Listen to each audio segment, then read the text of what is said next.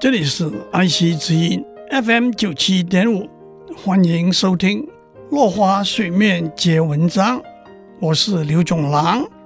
今天我们继续讲墨子的功利主义。在中国思想里头，墨子被认为是功利主义的代表人物。在《墨子贵义》里头，开宗明义，为义上了定位：万事莫贵于义，没有任何事物是比正义更可贵的。他对义的解释是：义者正也，天下有义则治，无义则乱。接着，孟子认为义和利是合一的，义者利也。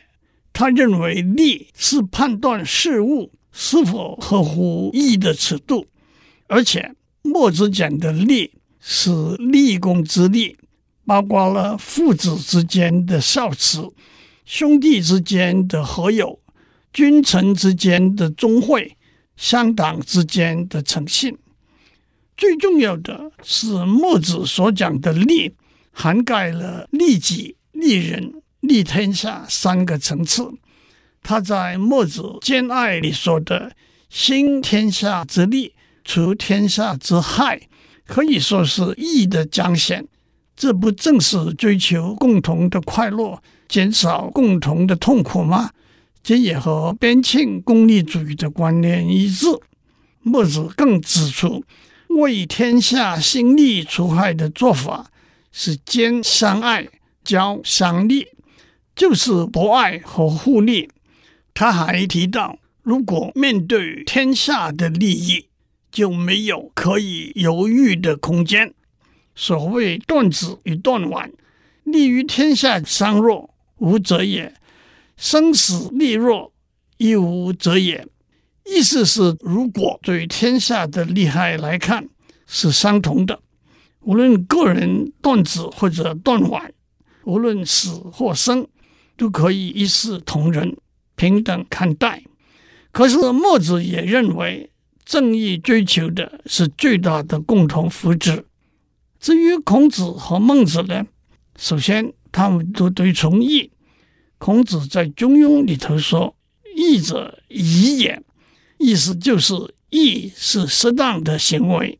在《论语阳货》里头有“君子义以为上”。君子有勇而无义为乱，小人有勇而无义为道。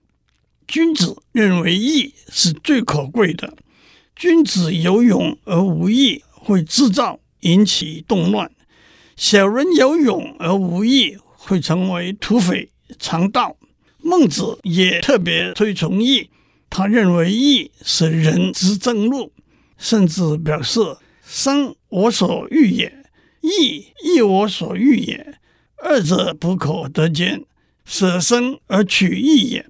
但是孔子和孟子都把义和利分开来，甚至是对立不相容的。孔子说：“君子喻于义，小人喻于利。”意思是君子只想了解的是义，小人只懂得利。孟子去见梁惠王，梁惠王说。老先生不远千里而来，一定有什么对我的国家有利的高见吧？孟子说：“大王何必说利呢？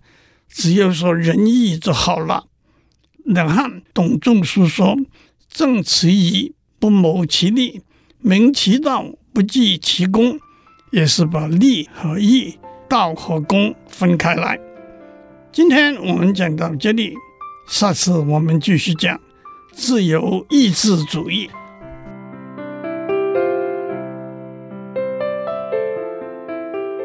以上内容由台达电子文教基金会赞助播出。